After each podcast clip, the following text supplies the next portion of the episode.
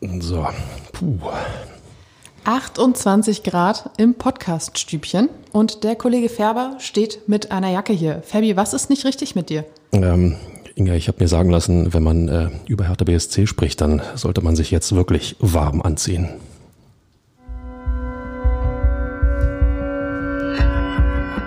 Immer härter. Der Podcast der Berliner Morgenpost. Ich habe mir sagen lassen, eine Jacke ist auch gar nicht so schlecht, wenn man zittern muss. Und das ist nun mal das Motto, das auf Hertha BSC in dieser Woche nun zukommt. Und damit hallo und herzlich willkommen zur neuen Folge des Immer Hertha Podcasts mit mir, Inga Böttling, und mit dem sicher gleich zu Tode schwitzenden Kollegen Michael Färber. Hallo Ferbi. Hallo Inga, hallo Berlin, hallo ihr da draußen. Und äh, ja, ich lege die Jacke mal ab, weil ich muss wirklich bescheuert sein, bei 28 Grad hier eine Jacke anzuhaben. Aber ihr werdet es da sicher bemerkt haben, für das Intro leiden wir hier alle. Ähm, Ferbi, wir müssen darüber sprechen, was dieses Wochenende passiert ist. Das war alles nicht so, wie wir uns das vorgestellt hatten und wie sich Hertha BSC das vorgestellt hatte. Das vielleicht, äh, wie Hertha BSC sich das vorgestellt hatte. Ich hatte mir das auch nicht so vorgestellt. In Ordnung, also wie wir uns das vorgestellt haben, Danke. jawohl. Danke. Wir reden über das 1 zu 2 gegen Mainz 05 am Sonnabend und damit auch über die verpasste Party im Olympiastadion. Äh, ja, wir reden über die eigentlich anvisierte Rettung auf dem Sofa, die aber auch ausgefallen ist. Und wir geben einen Ausblick auf das Saisonfinale, das dann am kommenden Sonnabend in Dortmund steigt. Und das fällt wiederum nicht aus. Nee. Nee. Das, Das, hä? das, das fällt nicht aus. Ich, da bin ich mir sicher. So, Fabi, Matchball vergeben, würde ich sagen. Das stand am Sonnabend ganz groß über dem, was da im Olympiastadion vor 71.000 noch was Zuschauern passiert ist. Lass dir das noch mal kurz auf der Zunge zer- zergehen. 71.568 Zuschauer im Olympiastadion bei Hertha BSC. Eine Kulisse zum Zungeschnalzen, ja. Und, äh, und dann das. Also äh, ich bin nachhaltig schockiert. Es war alles bereitet für den Klassenerhalt, aber die Mannschaft war offensichtlich nicht so weit. Jedenfalls gab es die Niederlage gegen Mainz, über die wir nachher noch ein bisschen detaillierter sprechen werden. Und weil der VfB Stuttgart, seines Zeichens Inhaber des Relegationsrangs, ähm, am Sonntag 2 zu 2 bei Bayern München gespielt hat, war es dann auch nichts mit der Rettung auf dem Sofa. Und somit geht's jetzt ins Saisonfinale mit drei Punkten Vorsprung auf den Relegationsrang und damit auf Stuttgart, die 30 Zähler haben, Hertha 33. Ja, das wird eine enge Kiste. Ich würde sagen, drei Punkte Vorsprung sind mehr als ein Punkt Vorsprung. Mit dieser Weisheit beenden wir den immer härter Podcast für diese Woche. Ja, schalten Sie auch nächste Woche wieder ein. Nein, natürlich nicht. Ähm, ich glaube, das Wochenende verlief ähm, tatsächlich, also suboptimal ist noch sehr positiv ähm, beschrieben. Der Samstag, Herthas Auftritt gegen Mainz bei dieser Kulisse, bei herrlichem Fußballwetter, die große Chance, diese vermaledeite Saison endlich äh, vor eigener Kulisse zum Absch äh, Abschuss, wollte ich gerade sagen, zum Abschluss zu bringen. Und dann so etwas. Ähm, Nein, das ist, also Hertha hat uns in der Saison so oft schockiert. Äh, Im Endeffekt sollten wir jetzt nicht mehr ähm, erschüttert sein und, äh, und trotzdem hinterlässt auch dieses Spiel nochmal so einen, so einen echt miesen Beigeschmack, Inga. Du warst im Stadion. Ja. Wie hast du es erlebt? Die kompletten 90 Minuten. Boah, ich hatte am Anfang echt Gänsehaut, weil diese, diese ja, Kulisse auch einfach vorletzter Spieltag, es war ja eigentlich alles bereitet für den Klassenerhalt und äh, mit fortschreitender Zeit verabschiedete sich die Gänsehaut. Sie kam später nochmal wieder, das lag daran, dass ich meine Jacke noch nicht angezogen hatte. Könntest, hättest meine mitnehmen können. Die liegt jetzt hier. Ja. Fabi, kommt zu spät die Hilfe.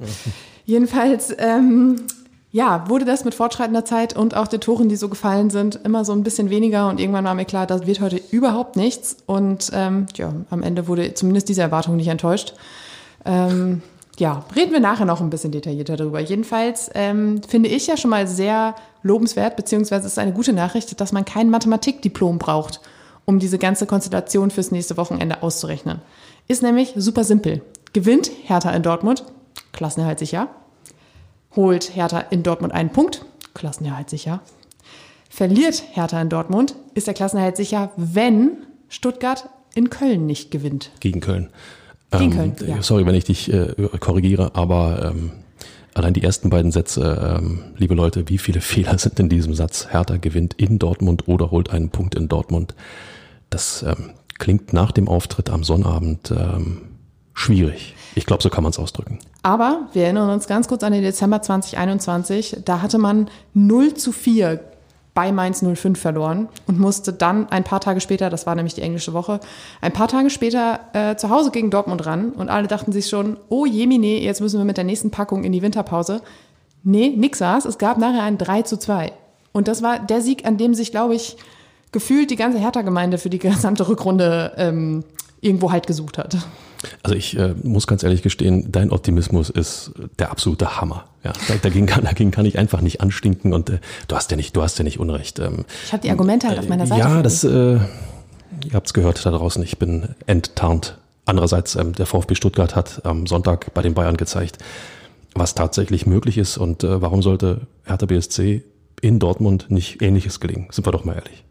Richtig. Aber seriously, da verlässt man sich einmal auf diesen mir in Klammern nicht unbedingt sympathischen Verein aus München und dann sowas, Fabi. Und dann sowas. Den Stopp, Stopp halt. Stoppsignal und Vollbremsung und ich hoffe, du bist angeschnallt. Der FC Bayern ist nicht schuld, dass Hertha jetzt in dieser Misere steckt. Punkt. Fabi, ich wollte doch nur mal ein bisschen Mut machen. Ja, ist alles, ist alles in Ordnung, ist alles in Ordnung. Hertha BSC hat sich diese Situationen, die sie sich jetzt wieder hineinmanövriert haben, ähm, ja, das haben sie sich selber zuzuschreiben. Wer die Chance hat, mit einem Sieg vor heimischer Kulisse das Ganze abzuschließen und äh, dann eine Leistung abliefert, die an, ähm, ja, ich muss es so klar sagen, die an Taifun Korkut Auftritte erinnert. Äh, sorry, äh, dann hat man es auch verdient, dass man am letzten Spieltag genauso an der Kante steht, äh, wie Hertha BSC jetzt steht.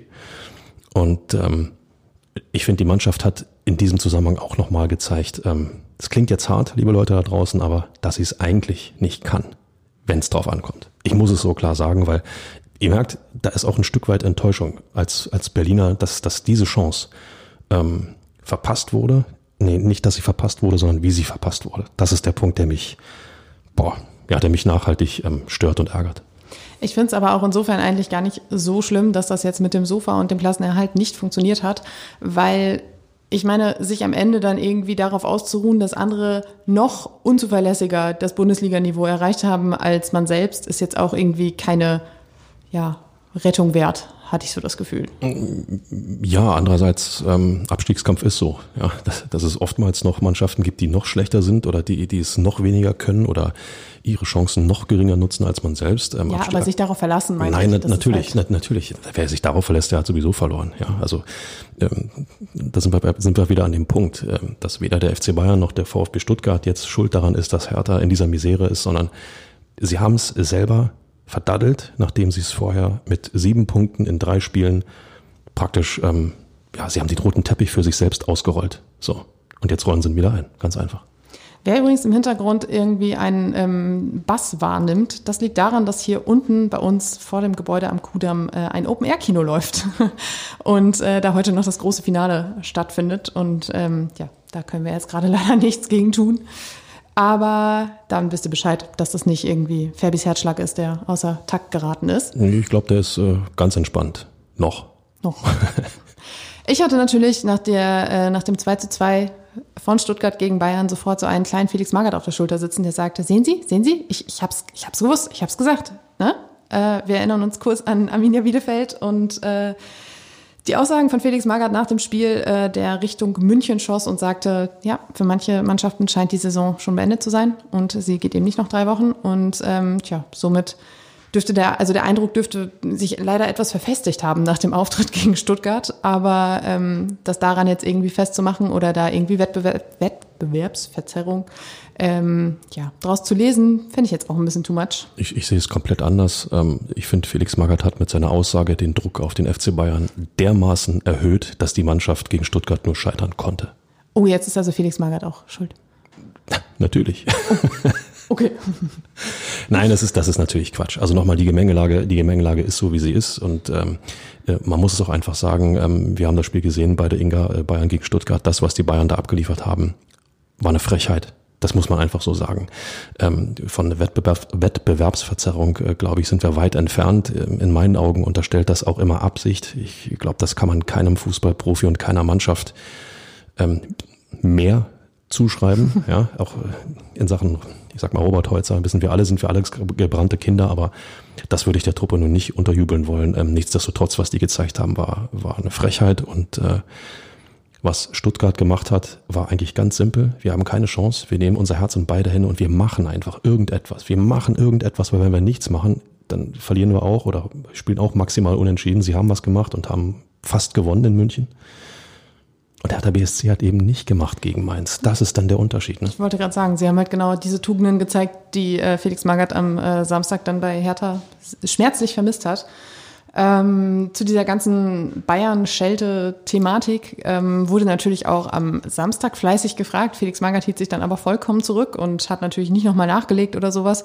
Auch die Spieler haben gesagt, nee, ich glaube, wir haben Kevin Prince Boateng gefragt, ähm, welche, welche Botschaft er den Münchnern gerne nochmal zukommen lassen wollen würde. Und er meinte so, ja, das sind Profis genug. Also da sollte eigentlich Ehre und Stolz äh, genug Antrieb sein, um dieses äh, Spiel nachdem man dann ja die Meisterschale kriegen würde, ähm, nicht würde, sondern gekriegt hat, ähm, ja, dieses Spiel irgendwie mit Vollgas anzugehen und alles dafür zu tun, um sich auch von Heim, vom Heimpublikum vernünftig zu verabschieden. Ja, das hat nicht so ganz funktioniert. Ich äh, war auch etwas äh, amüsiert, als nach dem Spiel dann da der Stadionsprecher war, glaube ich, sagt, ja, und hier ist die beste Mannschaft Deutschlands. Und man dachte sich so, ja, toll.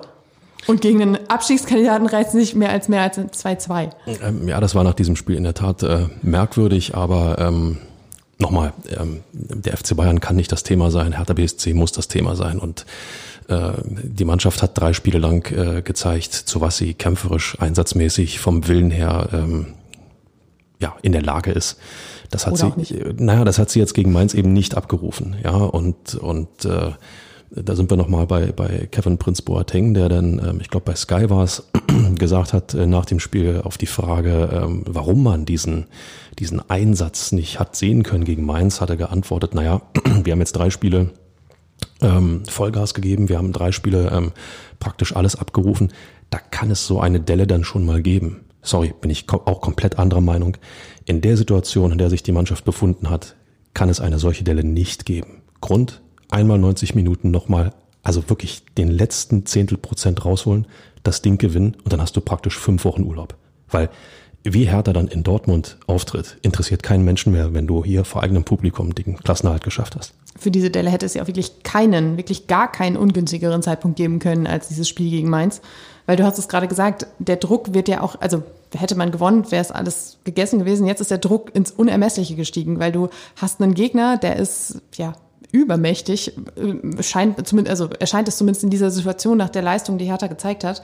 Und da musst du jetzt dann auch noch darauf achten, was der Gegner im Abstiegskampf macht. Also musst du nicht, musst du nicht. Du musst nur darauf achten, was du in Dortmund machst. Du musst zusehen, dass du diesen einen Punkt Ja, hast. ja, genau. Aber ich meine halt, du hast diesen übermächtigen Gegner, gegen den es halt vielleicht auch gar nicht so einfach ist, ihn zu kontrollieren, weil er dann doch noch wieder vielleicht eine Qualität hat, bei der du nicht unbedingt mithalten kannst. Ja, das ist richtig. Andererseits auch Dortmund ist durch. Ja, auch die wollen sich vor eigenem Publikum verabschieden. Das äh, haben andere Mannschaften, deren Saison praktisch durch ist, auch versucht und sind auch grandios gescheitert. Also nochmal, ähm, die Chance ist klein, aber sie ist da und Hertha hat es in der eigenen Hand. Du bist nicht darauf angewiesen, dass andere Mannschaften irgendwie für dich spielen müssen, sondern du allein musst jetzt diesen Punkt holen, so wie du jetzt am Wochenende gegen Mainz mit dem Sieg alles hättest klar machen können. Und lass mir diesen kleinen Seitenblick nochmal. Man muss ja auch sagen, Stuttgart spielt jetzt auch nicht gegen ein schon erlegtes Kaninchen. Äh, der erste FC Köln will in den, also will nach Europa, ist schon in Europa, aber für ihn geht es natürlich jetzt darum, Conference League, Europa League, das sind äh, auch nochmal Dimensionen, die man vorstoßen kann.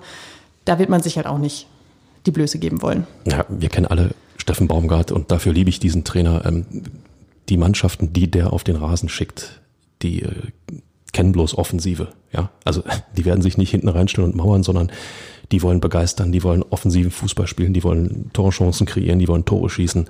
Und äh, mit der Aussicht, dass du mit einem Sieg in Stuttgart äh, praktisch in, die, in, den, in den zweitwichtigsten Europapokal kommen kannst, in die Europa League, das ist nochmal ein immenser Antrieb.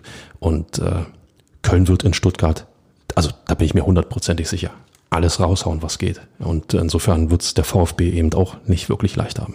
Wie du immer so schön sagst, sie werden sich entleiben. Ja, ent, entleiben. Aber Hertha BSC hat sich auch mal entleiben können, ja?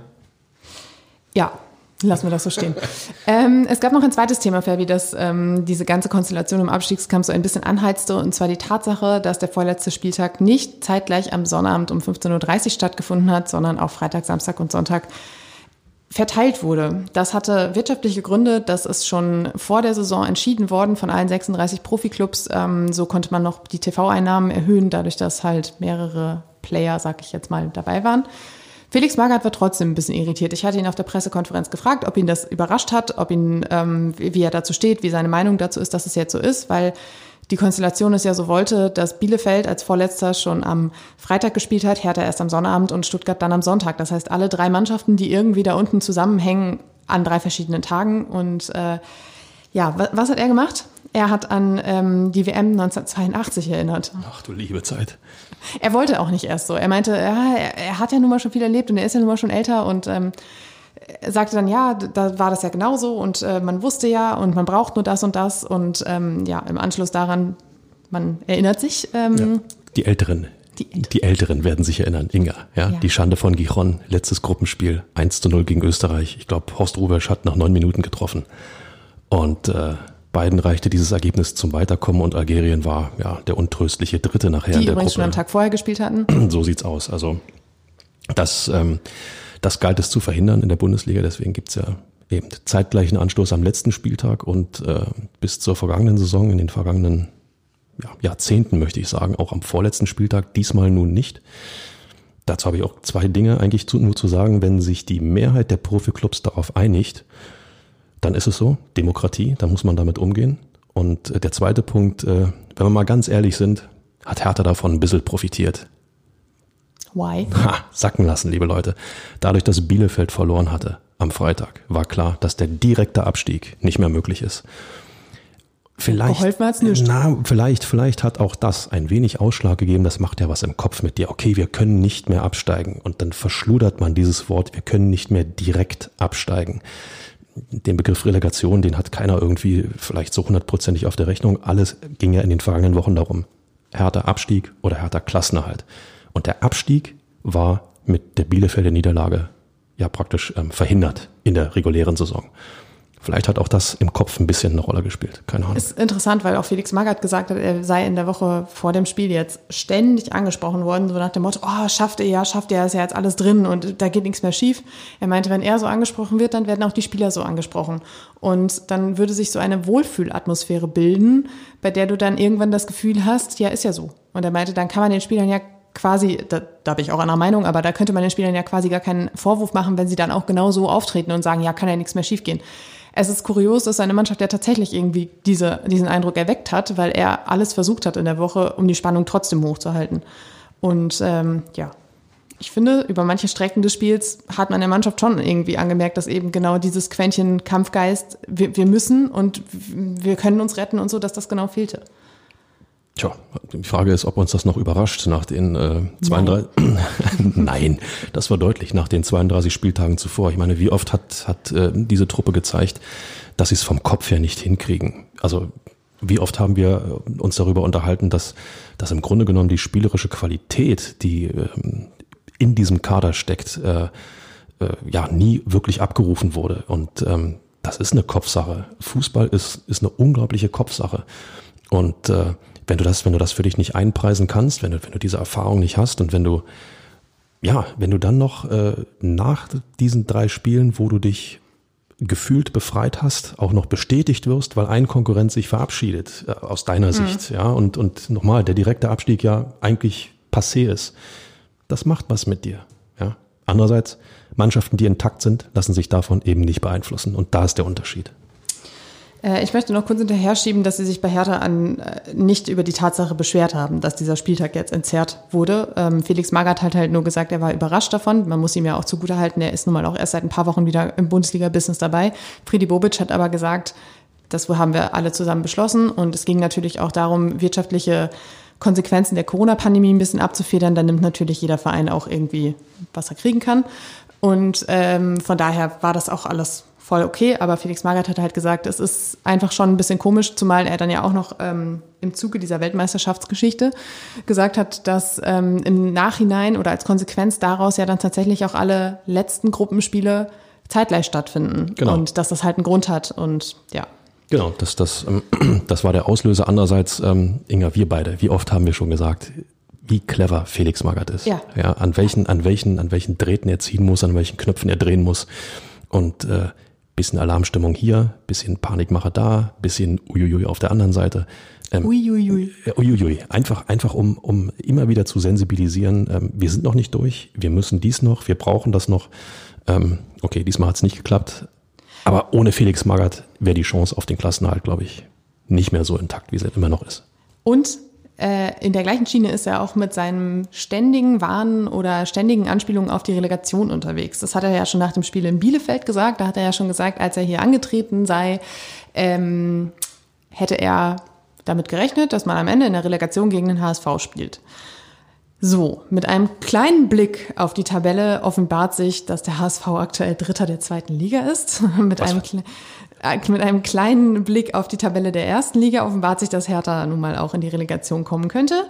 Das heißt, vor dem letzten Spieltag ähm, möchte man Felix Magath sagen, ein Orakel. Ja, ein Gigant. Ein Gigant. Ein Fuß Fußballgigant. Ich meine. Ein gigantisches Orakel. Ein gigantisches Fußballorakel.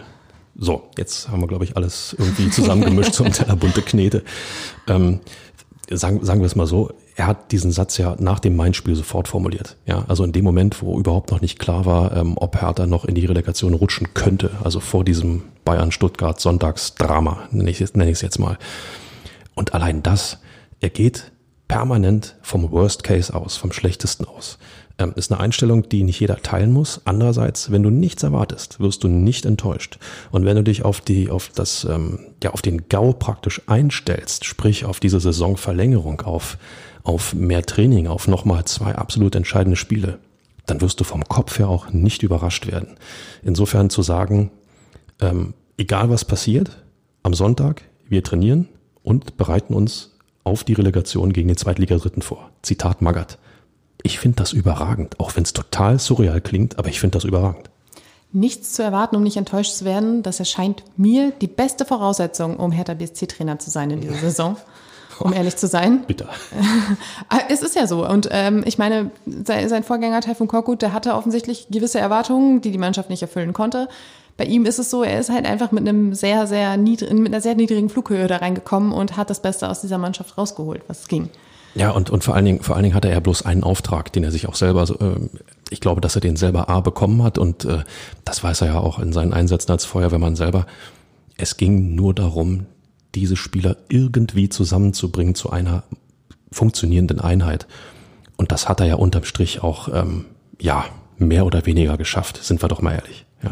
Aber what a Drehbuch. Wenn das tatsächlich what am, a Drehbuch, liebe am Leute. Ende darauf hinausläuft, dass Hertha in der Relegation gegen den HSV spielt, gegen seinen Ex-Club, gegen den Verein, mit dem er also, ja teilweise seine größten Erfolge gefeiert hat. Also nicht teilweise hat er. Deutscher Meister ja. ist er geworden, Europacup-Sieger, der Landesmeister ist er geworden. Als Spieler, ja. Als Spieler ja. und, und, Ich habe jetzt, ich, ich wollte jetzt die Meistertitel mit Wolfsburg und Bayern und das Double und so, die beiden Double, Doubles, das hört sich komisch an. Die beiden Double mit Bayern nicht unterschlagen, deshalb. Die, die beiden Dubletten. Die Dubletten. Die Dub, Dub, Dubletten. Ja. So, Fabi. Ähm, ich habe jetzt schon mehrfach angekündigt, dass wir noch über das 1 zu 2 gegen Mainz sprechen wollen und das werden wir jetzt auch tun, auch wenn es ein bisschen weh tut. Ihr da draußen, seid stark. Ähm, also, 1 zu 2, ähm, 0 zu 1 äh, durch Silvan Wittmer in der 25. Minute. Davy Selke konnte ausgleichen per Elfmeter in der fünften Minute der Nachspielzeit der ersten Hälfte. Und dann gab es das 1 zu 2 durch Stefan Bell in der 81. Minute.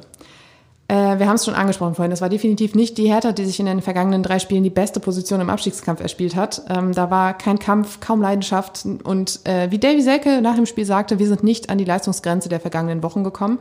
Ich habe ähm, Felix Magath nach der Pressekonferenz gefragt, wie das denn sein kann. Und er hat halt gesagt, die Mannschaft hat versucht, spielerische Lösungen zu finden und mehr Fußball zu spielen. Und soweit ist sie nun mal noch nicht. Ich finde, das sagt eigentlich auch einiges. Ja, das sagt, das sagt alles aus und es trifft den Nagel auf den Kopf. Ähm, auch wir äh, in eurem Lieblingspodcast ähm, haben immer wieder kundgetan, es geht nicht darum, diese Mannschaft fußballerisch zu, äh, voranzubringen. Es geht darum, dass diese Truppe die sogenannten Basics abruft in die Zweikämpfe, Laufbereitschaft, Konzentration, Willen, Leidenschaft, Einsatzbereitschaft. Ähm, und äh, das war der Auftrag für Felix Magath, den hat er, hat er Stand jetzt mehr oder weniger erfüllt. Was dann am Ende der Saison dabei unterm Strich rauskommt für eine Platzierung, wie gesagt, ist auch immer ein bisschen abhängig von den anderen. Aber genau das hat er eben geschafft. Und umso erstaunlicher ist, dass ähm, dieses Mainz-Spiel, ich muss es wiederholen, eigentlich ein Rückfall in Korkutsche-Zeiten war, was ja, Zusammenhalt auch auf dem Platz anbelangte. Mein Eindruck. In der Aufstellung gab es äh, zwei Änderungen. Vladi Darida kehrte für Marco Richter zurück. Das ist jetzt so ein, so ein Bäumchen-Wechsel-Spiel, was sie, glaube ich, seit drei, vier Wochen spielen. Äh, Marco Richter war unter der Woche erkältet und Felix Magath hatte freitags schon angekündigt, dass es eventuell eng werden würde. Und Martin Dardai durfte ran und zwar für Marvin Plattenhardt äh, auf der Außenverteidigerposition, weil Marvin Plattenhardt sich immer noch mit Hüftproblemen rumschlägt. Äh, der war am Sonntag auf dem Trainingsplatz individuell unterwegs, ist ein bisschen gelaufen da ist die Hoffnung groß, dass er zumindest zum Saisonfinale wieder da ist, weil, und ich finde, das hat sich auch im Spiel offenbart, seine Standards, die haben gefehlt. Die Ecken von Martin Dardai sind teilweise nicht bis in die Mitte des Strafraums gekommen, sind vorher abgeblockt worden. Den einen Freischuss, an den ich mich jetzt gerade erinnere, der ist auch relativ schnell geklärt worden. Das heißt, die Gefährlichkeit der Standards, die Marvin Platten hat für sich wiederentdeckt hat unter Felix Magath, die hat einfach total gefehlt. Die, die Ecken, die hättest du auch schenken können. Also die haben halt keine Gefahr ausgestrahlt. Und ähm, von daher wäre es vielleicht nicht das Schlechteste, einen Marvin Plattenhardt in Dortmund an Bord zu haben.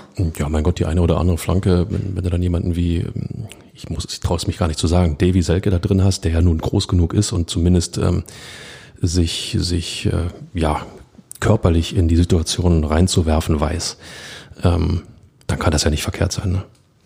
Du hast es gerade schon gesagt, es war eine äußerst zähe Angelegenheit, was eben dadurch zustande kam, dass die genannten Tugenden eben nicht auf dem Platz anwesend waren. Ähm, Mainz musste nicht mehr. Das war deutlich anzu, also der Mannschaft auch deutlich anzumerken. Sie haben sich halt erstmal zurückgezogen und äh, geguckt, was so passiert. Es gab sehr wenige Torchancen und dann kam die ja, 25. Minute, in der dann ähm, Mainz unterwegs Richtung Hertha Strafraum war. An der ähm, an der Grundlinie war es, glaube ich, Grundlinie, an der, ja, an der Torlinie jedenfalls, äh, war Silvan Wittmer an den Ball gekommen und hatte einen extrem spitzen Winkel, mit dem er aufs Tor wollte. Und was hat er gemacht? Er hat aufs Tor geschossen. Ähm, Marcel Lotka war da und ließ den Ball durchrutschen und er kullerte hinter ihm über die Torlinie. Das 0-1 war geboren und Marcel Lotka stand da ziemlich bedröppelt in der Gegend rum, sagte hinterher, das war ein absoluter Flüchtigkeitsfehler, das darf mir nicht passieren, aber das wirft uns dann natürlich total zurück total selbstreflektiert. Ähm, er sieht natürlich absolut, absolut schlecht in der Situation aus. Ähm, es ist auch immer einfach von draußen dann äh, ja zu soufflieren oder oder zu sagen, ähm, im Endeffekt, wenn er stehen bleibt und bloß den linken Fuß rausstellt, dann blockt er den Ball ab, das Ding geht irgendwie ins Seiten aus und äh, gut ist. Aber er versucht ihn natürlich zu fangen, was als Torwart, sagen wir mal, auch irgendwo zum Kerngeschäft gehört. Und wenn du den Ball in der Hand hast, kannst du ihn auch gleich wieder, wieder ähm, abwerfen oder abschlagen, kannst einen Gegenangriff einleiten. Ähm, da hat er sich für die falsche ähm, Aktion entschieden. Das sieht total unglücklich aus, aber ich glaube, ähm, ich glaube, viele von euch werden mir auch da draußen zustimmen. Am Kollegen Lotka sollte man ähm, ja die Misere bei Hertha nicht festmachen. Das, was der junge Bursche in den letzten ähm, Wochen äh, auch an Stabilität gegeben hat mit seinen Leistungen, ähm, das ist schon in Ordnung. Wie gesagt, da sind ganz andere, die ähm, ja die Kohlen aus dem Feuer holen müssen weil es äh, gerade hier in die Thematik passt. Ähm, das, die, die Personalie Lotka ist natürlich auch eine recht interessante. Er hat schon bei Borussia Dortmund einen Vertrag unterschrieben und soll eigentlich im Sommer in die zweite Mannschaft äh, der Borussia wechseln. Ähm, es war jetzt schon zu lesen in der vergangenen Woche, dass sich äh, Hertha darum bemüht, ihn doch zu halten. Ist natürlich schwierig. Ähm, Freddy Bobic hat nach dem Spiel gesagt, dass sie eine entsprechende Option gezogen hätten, was genau, oder eine entsprechende Klausel, was genau er damit meinte, hat er nicht gesagt. Er hat auch auf der PK vor dem Spiel gesagt, dass das eine, eine Angelegenheit ist, die halt geklärt wird, wenn sportlich alles in trockenen Tüchern ist. Aber ähm, es würde jetzt eine juristische Angelegenheit werden, eben weil Lotka diesen Vertrag in Dortmund auch schon unterschrieben hat. Aber es ist tatsächlich so, sie arbeiten daran, dass er bleiben kann. Und äh, meiner Meinung nach wäre das nicht die allerschlechteste Personalie. Ja, andererseits, das musste jetzt kommen, das musste jetzt kommen. Andererseits ist immer die Frage, ähm, wie viel Sinn macht es, einen Spieler zu halten, der, ähm, der weg will, der auch woanders hin will. Wenn ich einen Vertrag bei einem anderen Nein. Verein schon unterschrieben habe, dann signalisiere ich ja damit, dass ich weg möchte. Naja, der Vertrag ist ja zu einem Zeitpunkt unterschrieben worden, in dem er sehr weit weg vom, vom Tor war und von der Bundesligamannschaft war. Da hat er, glaube ich, ein Spiel gemacht, weil er durch sehr, sehr viele Zufälle aus, als Nummer fünf in, in die Startelf rotiert ist. Und da hat er sich dann ja festgespielt und hat ja die Signale bekommen, du bist jetzt unsere Nummer eins. Und da konnte auch ein Alexander Schwolo zwischenzeitlich nicht wirklich was dran ändern. Und er hat ja sogar Olli Christensen überholt, der eigentlich die Nummer zwei war. Und ähm, ich kann mir schon vorstellen, dass das dann zu einem Umdenken führt, wenn du siehst, dass du bei dem Verein, bei dem du jetzt jahrelang warst, irgendwie doch eine Perspektive hast.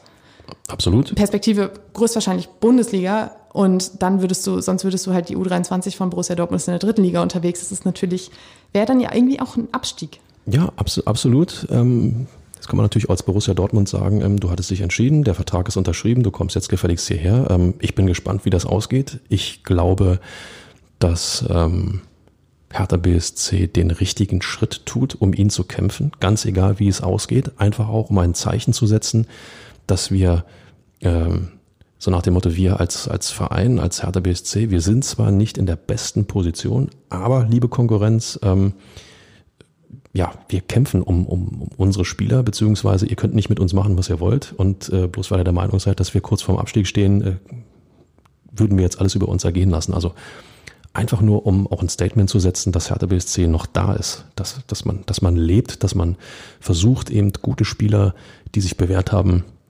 trotz dieser, ich nenne es mal kuriosen Vertragssituation zu halten.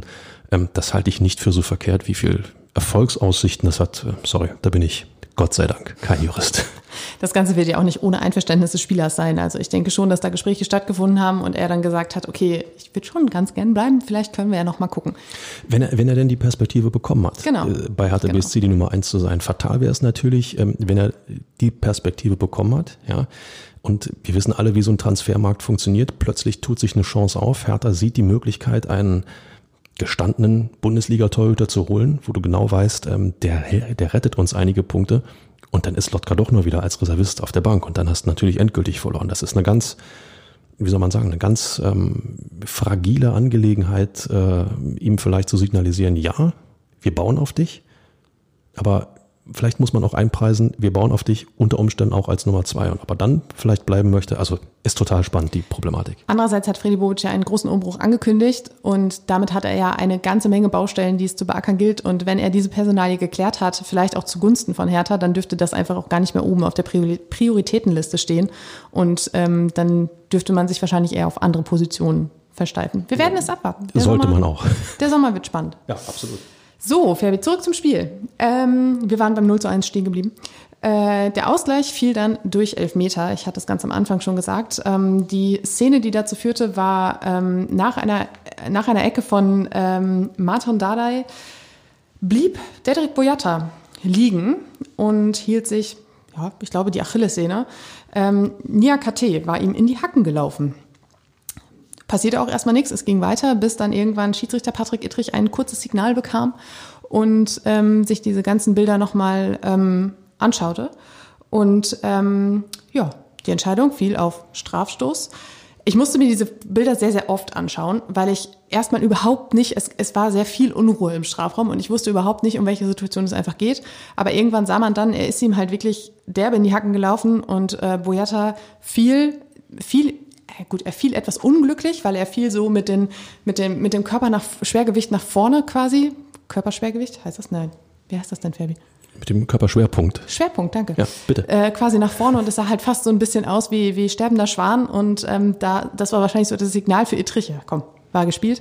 Ähm, aber es war die richtige Entscheidung und ich glaube, der Jubel über diesen gegebenen Elfmeter war mindestens so laut wie der Jubel, nachdem Selke diesen dann verwandelt hatte. Sehen Sie demnächst im Sommerkino Boyata, der sterbende Schwan. Das ist schon fast poetisch, Inga. Aber, aber ich fand schön, wie viele Fans dann offensichtlich ihre, ihre ja, Abneigung gegenüber dem VR mal eben kurz über Bord geworfen haben, weil nützte ja gerade was. Aber, aber das ist ja der Klassiker. Das machen ja alle Fans. In dem Moment, wo er, wo er hilft, äh, egal ob es zurecht ist oder nicht, beste Erfindung äh, seit der Erfindung des Rades. Und in dem Moment, wo er eine, ja, ein Tor, eine Entscheidung für die eigene Mannschaft eben revidiert, egal ob zu Recht oder zu Unrecht, dann ist es der größte Mist, den es jemals gegeben hat. Fakt ist, ähm, ich finde es immer wieder bemerkenswert, wie auch Spieler und Fans sich dermaßen darüber freuen, dass es einen Elfmeter gibt. Das heißt ja noch lange nicht, dass der Ball auch ins Tor geht. Das, ist, das finde ich, find ich immer bemerkenswert. Ähm, andererseits, äh, selbst wenn er nur ihm, Boyata nur ein bisschen in der Hacke erwischt oder an der Achillessehne erwischt, ähm, jeder, der das schon mal erlebt hat, dass ihm aus Versehen jemand hinten in den Hacken läuft, das schmerzt und äh, das behindert dich im weiteren Vorankommen und wenn du, wenn du ähm, am Rennen bist, wenn du am Laufen bist ähm, und äh, unverhofft diesen Tritt bekommst, dann, ähm, dann kommt der Schmerz und äh, dann, dann fällst du. Das sieht bei dem einen aus, als ob du normal hinfällst, der andere versucht dann noch extra Theatralik reinzulegen. Lange Rede, gar keinen Sinn. Korrekter Elfmeter in meinen Augen. Ja, absolut. Und ähm, es war auch so, dass, dass Boyata so zum Sprung ansetzen wollte. Zumindest sah es so aus. Und dann kannst du es ja vergessen, wenn dir da unten jemand reintritt, dann brauchst du ja nicht mehr abzuspringen. Ähm, ich husche mal eben kurz durch den weiteren Verlauf, weil es passierte tatsächlich nicht mehr allzu viel. Ähm, es fiel noch, noch bevor de, vor dem 1 zu 2 noch ein Tor für Mainz. Ähm, da hatte Ittrich aber ein Handspiel von Unisivo erkannt, der sich äh, durch den Strafraum ja, wurstelte. Äh, den hatte er sich aber selbst vorgelegt, ähm, bevor er den ähm, quasi in die Maschen über Lotka drüber zimmerte. Ähm, Hertha hatte wenig Drang zum Tor. Mainz war deutlich gefährlicher und genau da deutete sich dann an, dass das 1 zu 2 fallen könnte und so war es dann auch. Nach einer Ecke von Anton Stach war es dann Stefan Bell, der einköpfte und ja dann doch die deutliche Lufthoheit hatte gegen Maxi Mittelstädt und Santiago Ascasiba, die um ihn rumstanden. Beide nicht die allergrößten. Das ist natürlich dann auch einfach schwierig zu verteidigen. Ja, absolut unfaires Duell. Habe ja. ich, hab ich auch so gesehen. Und damit war dann das 1 zu 2 da. Und ähm, ja, dann bebte das Olympiastadion nochmal so richtig derbe. Und zwar, weil Davy Selke in der ersten Minute der Nachspielzeit das 2 zu 2 erzielte. Allerdings hatte der Linienrichter sofort die Fahne oben, weil ein Schubser erkannt worden war. Und zwar soll Selke seinen, seinen Gegenspieler, der ihn da versucht hat, von dem Kopfball abzuhalten, weggeschubst haben. Davy Selke kam richtig, richtig geladen in die Mixzone nach dem Spiel und äh, meinte also bei aller Liebe, das ist kein Foul und wenn das ein Foul ist, dann machen Stürmer bald gar keine Kopfballtore mehr. Ähm, er, für ihn eine absolute Fehlentscheidung und äh, für Felix Magath nicht. Felix Magath saß nach, der, äh, nach dem Spiel in der Pressekonferenz und meinte, naja, das Schubsen war unnötig, den Ball hätte er auch so bekommen. Das Bemerkenswerte ist, dass ähm, auch Friedi Bobic genau in die gleiche Kerbe ähm, geschlagen hat. Der hat gesagt, als Stürmer darfst du in einer solchen Situation niemals beide Arme nehmen. Das wird immer abgepfiffen weil ähm, der Verteidiger wartet doch in diesem Augenblick tatsächlich dann auch auf den Kontakt, kriegt den leichten Schubser und fällt. Ähm, sich dann als Stürmer hinzustellen und zu sagen, der wartet bloß auf den Kontakt, da sage ich dann immer, hallo lieber Stürmer, du machst genau das Gleiche, wenn der Verteidiger in der entsprechenden Situation ist. Also ähm, dem einen das zugestehen und dem anderen nicht, ähm, ist für mich immer ein absolutes No-Go. Und äh, wenn er bloß einen Arm genommen hätte, sieht die Situation wieder anders aus. Aber mit beiden Armen und Freddy Bobic weiß, wovon er redet. Ja, also ich glaube, der war auch lang genug im Geschäft und äh, Top-Stürmer in Deutschland, Nationalspieler. Ähm, nee, das geht nicht. Das ist zu Recht abgepfiffen und äh, das sollte auch Davy Selke irgendwann einsehen. Ist einfach so. Wir wollen jetzt auch gar nicht äh, die Konstellation mit einem Unentschieden und was das hätte bedeuten können und sowas durchkauen. Wäre, weil, wäre Fahrradkette, wie genau, der Loti immer sagt. Weil das sind ja alles ungelegte Eier. Äh, und unterm Strich war es dann halt auch einfach eine verdiente Niederlage, mit der man dann leben musste. Und ja, damit und sonst so, Herbie, und sonst so. Ja. Vor Anpfiff äh, war auch schon ein bisschen was los. Und zwar ähm, kam es zum Schulterschluss zwischen Mannschaft und Fans. Die Mannschaft machte sich nach dem Aufwärmen auf den Weg in die Ostkurve, stellte sich nebeneinander in eine Reihe, legte die Hände auf die Schultern des Nebenmannes und äh, demonstrierte damit Hallo, nur zusammen können wir es schaffen. Wir erinnern uns kurz. Das Verhältnis zwischen Mannschaft und Fans, beziehungsweise vor allem der Ultras, war nicht mehr ganz so toll nach der Aktion im Derby, als die Ultras die Trikots der Spieler gefordert hatten. Ähm, die Mannschaft hatte sich daraufhin entschieden, ähm, nicht mehr in die Kurve zu gehen und mit den Spielern, äh, mit den Fans zu feiern. Das war dann auch bei den Auswärtsspielen der Fall. Und äh, Freddy Bobic hatte da so schon so ein bisschen ja, rumgeungt vor dem, vor dem Spiel und meinte so, ja, warten wir doch einfach mal ab, was passiert. Und äh, genau diese Aktion passierte. Äh, Kevin Prince Boateng hat nach dem Spiel gesagt, das war die Versöhnung. Wir wollten den Fans klar machen, dass wir eine Riesenfamilie sind. Da streitet man mal, da ist man mal sauer und danach versöhnt und liebt man sich auch wieder. Er soll übrigens auch federführend für dieses ganze ja, Vorgehen verantwortlich gewesen sein. Ja, Lob dafür ähm, mit seiner Aussage. Ähm, auch da gehe ich nicht, nicht, stimme ich nicht hundertprozentig mit überein. Ähm, das ist ein Burgfrieden, nicht mehr und nicht weniger. Ähm, mal abgesehen davon, dass die Mannschaft, die sich da vor die Fans gestellt hat, ab Sommer ja nicht mehr existieren wird in, in, diesen Einzelteilen. Aber ähm, wir wollen uns mal ausmalen, wenn die Truppe wirklich in die Relegation muss. Ähm, inwiefern dann ähm, die Unterstützung da ist. Vielleicht ist sie dann noch stärker da, weil dann auch jeder in der Fankurve erkannt hat, okay, jetzt ist aber wirklich ähm, nicht fünf vor zwölf, sondern drei Sekunden vor zwölf. Ähm, dass dann nochmal so ein Moment ist, wo, wo der Schalter umgelegt wird, aber nochmal, das, das, das ist ein Burgfrieden und es ist ein sehr fragiler Burgfrieden, ähm, selbst wenn die neue Truppe dann in der kommenden Saison, egal in welcher Liga sie spielt, ähm, ja, sich von, von der Einstellung her nicht um 180 Grad unterscheidet äh, zu der Mannschaft, die jetzt in der Saison gespielt hat, dann wird das gleiche wieder passieren mit Unmutsäußerungen, mit unschönen Szenen wie Trikots wegwerfen etc. etc. Also das ist mit Vorsicht zu genießen und das lässt sich nur kitten, wenn eine Mannschaft auf dem Rasen ist, die einfach liefert im Sinne von alles geben, alles rausholen. Und wenn der Gegner besser war, dann war er besser, aber eben keine seelenlose Veranstaltung. Andererseits kam dieser Burgfrieden, wie du ihn nennst, aber ja genau zum richtigen Zeitpunkt, weil wenn nicht jetzt, wann Absolut. willst du dich dann irgendwie... Absolut. Du brauchst es ja jetzt. Du hast es gerade gesagt, du wirst es auch in der Rele Siehst du, ich kann das Wort schon gar nicht mehr aussprechen, wir lassen das einfach. Nein, aber wenn Boateng sagt von wegen, äh, man ist mal sauer, ist wie in, wie in einer Riesenfamilie, man streitet mal, man ist sauer, danach versöhnt man sich und liebt man sich wieder, ähm, das ist mir zu viel. Daran, daran glaube ich, stand jetzt noch nicht. Mhm. Dass es schon so weit ist, dass... Ähm, sagen wir mal, das Fanlager einer Mannschaft von Hertha BSC Auftritte, wie sie in dieser Saison zu oft geboten wurden, ähm, auch schnell wieder verzeiht. Das glaube ich noch nicht. Es wird auch das äh, mit der Zeit klarer werden. So, dann äh, gab es noch ein Foto, das durch die sozialen Netzwerke geisterte und darauf soll Niklas Stark zu sehen sein, der vor der Bank von Hertha BSC stand nach dem Spiel an der Seitenlinie und sich aus dem Olympiastadion verabschiedete. Niklas Stark, wir hatten das schon besprochen, wird Hertha BSC im Sommer verlassen, hat seinen Vertrag nicht verlängert. Und äh, er stand nicht im Kader am Samstag, äh, deshalb dann nachher in Zivilkleidung an der äh, Bank. Ähm, bei, bei Twitter hat das für sehr viel Unverständnis gesorgt, dass man diesen Spieler halt nicht verabschiedet hat. Dass es weder von den Fans eine Aktion gab noch vom Verein. Ähm, wir haben es bei jetzt jüngst bei Stuttgart gegen äh, bei Bayern gegen Stuttgart gesehen. Niklas Süle, der im Sommer zu Borussia Dortmund geht, wurde vor dem Spiel verabschiedet.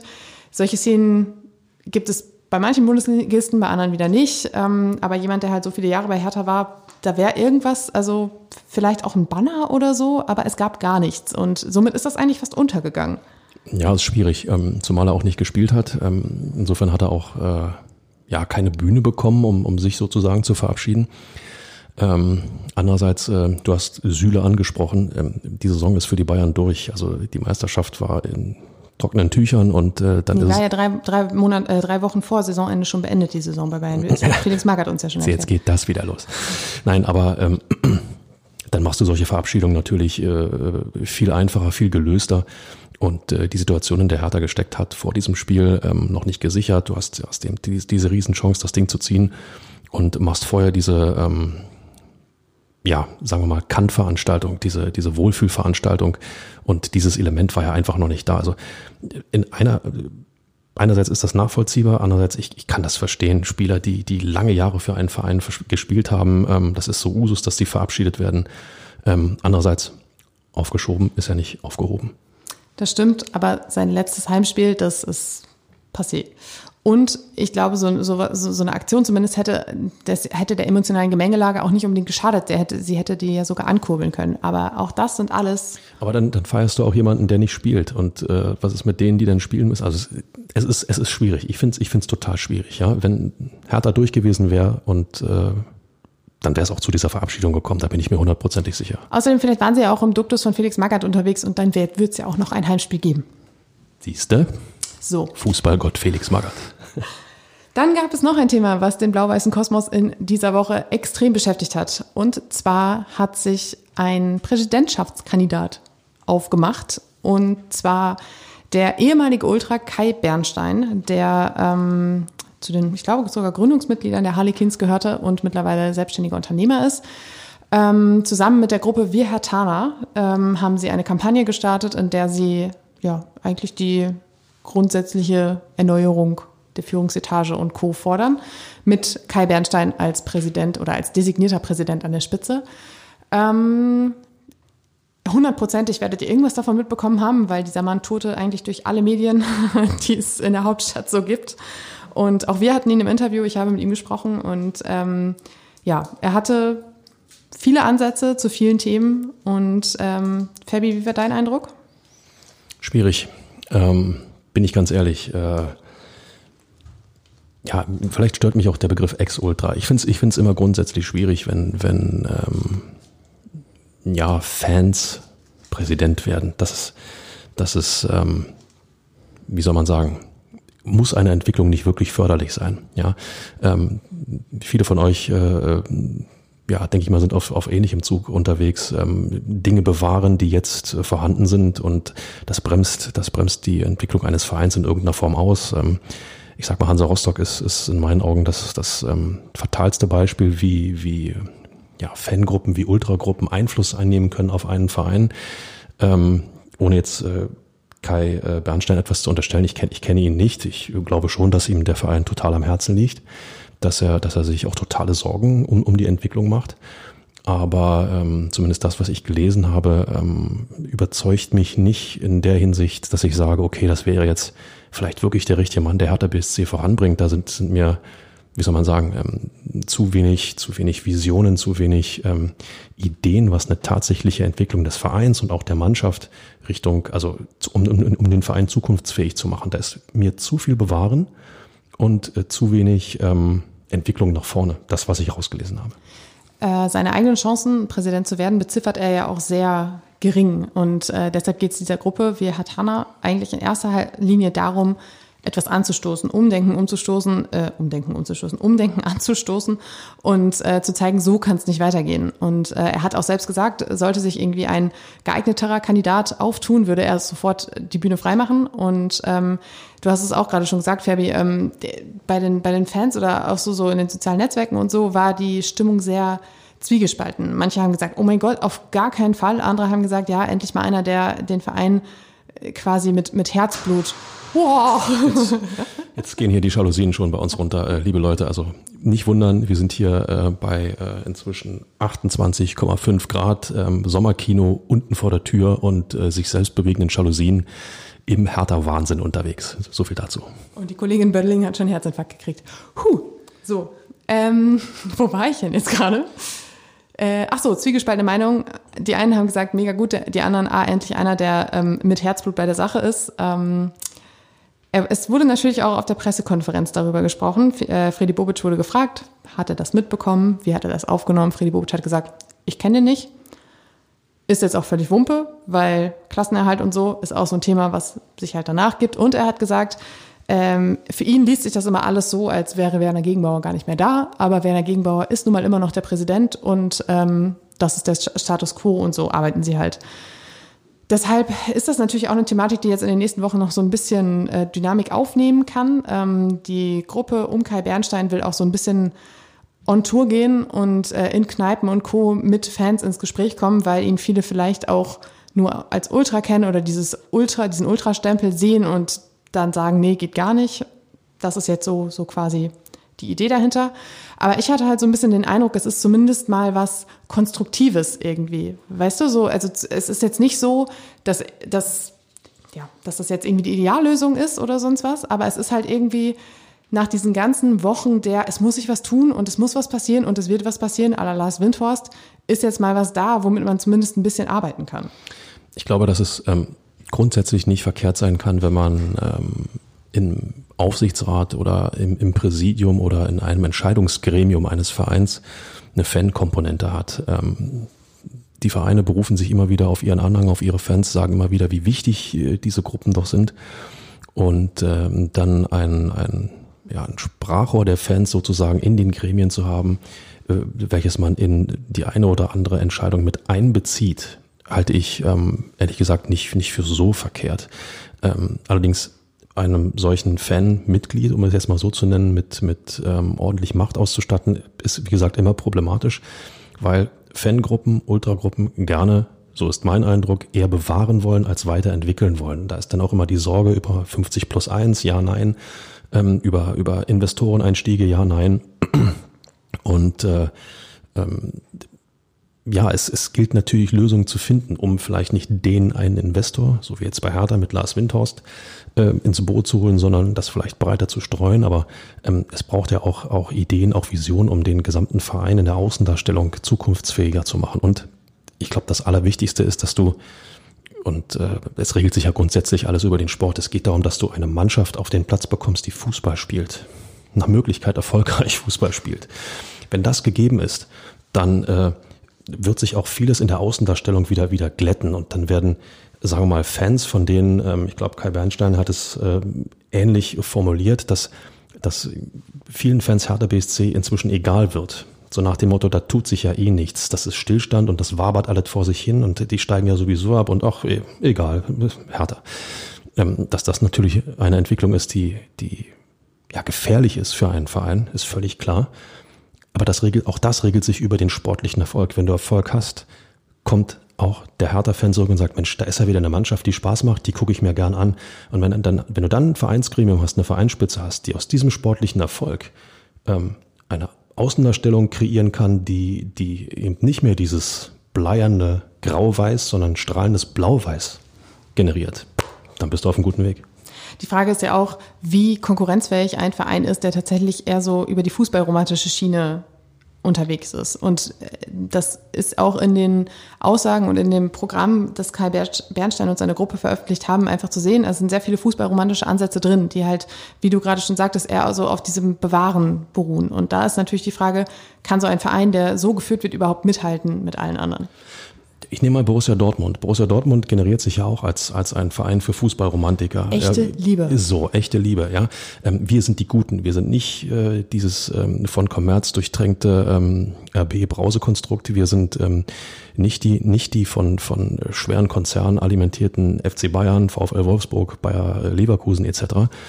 Und äh, trotzdem spielen die ja tollen, erfolgreichen Fußball. Und äh, deswegen gehe ich doch da auch ins Stadion, auch als, auch, auch wenn es der familiäre Gedanke, ja, alles gut, fu totale Fußballromantik, aber ähm, ich gehe ins Stadion unter anderem, weil toller Fußball geboten wird. Und wenn das in Einklang ist mit einem familiären Vereinsumfeld, also gefühlt familiären Vereinsumfeld, ich glaube, das ist äh, fast das Idealbild eines Vereins, aber das ist eben bei Hertha nicht vorhanden.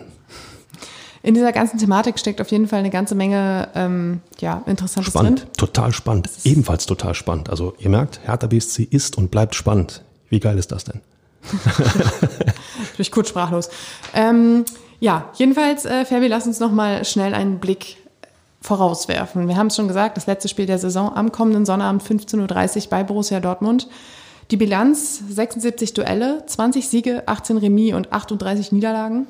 Ausbaufähig, würde ich sagen. Sehr. Äh, aber wir erinnern uns noch mal ganz kurz ans Hinspiel. 3 zu 2 Belfodil und Doppelback von Marco Richter äh, und ähm, ein Erling Haaland, der nicht stattfand.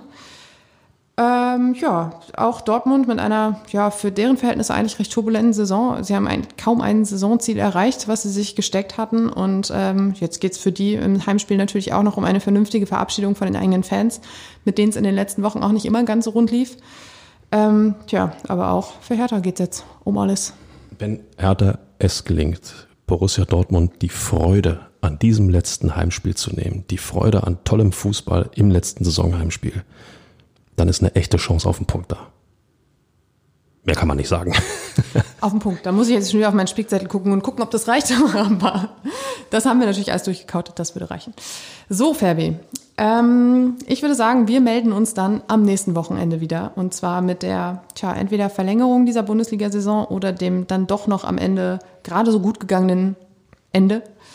Ähm, die nächste Folge erscheint höchstwahrscheinlich dann schon am Sonntag, am 15. Mai. Und äh, bis dahin sagen wir vielen Dank fürs Zuhören. Eine halbwegs entspannte Woche und ähm, ja, gute Nerven fürs Saisonfinale.